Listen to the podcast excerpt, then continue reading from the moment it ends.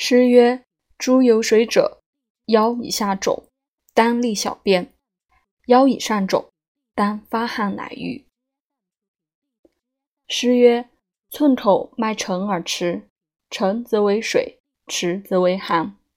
寒水相搏，夫阳脉浮，水谷不化，脾气衰则恶痰，胃气衰则生肿。少阳脉悲。”少阴脉细，男子则小便不利，妇人则经水不通。经为血，血不利则为水，名曰血分。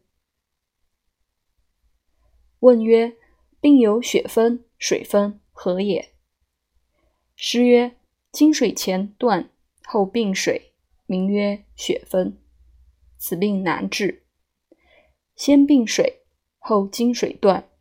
名曰水分，此病易治。何以故？去水，其经自下。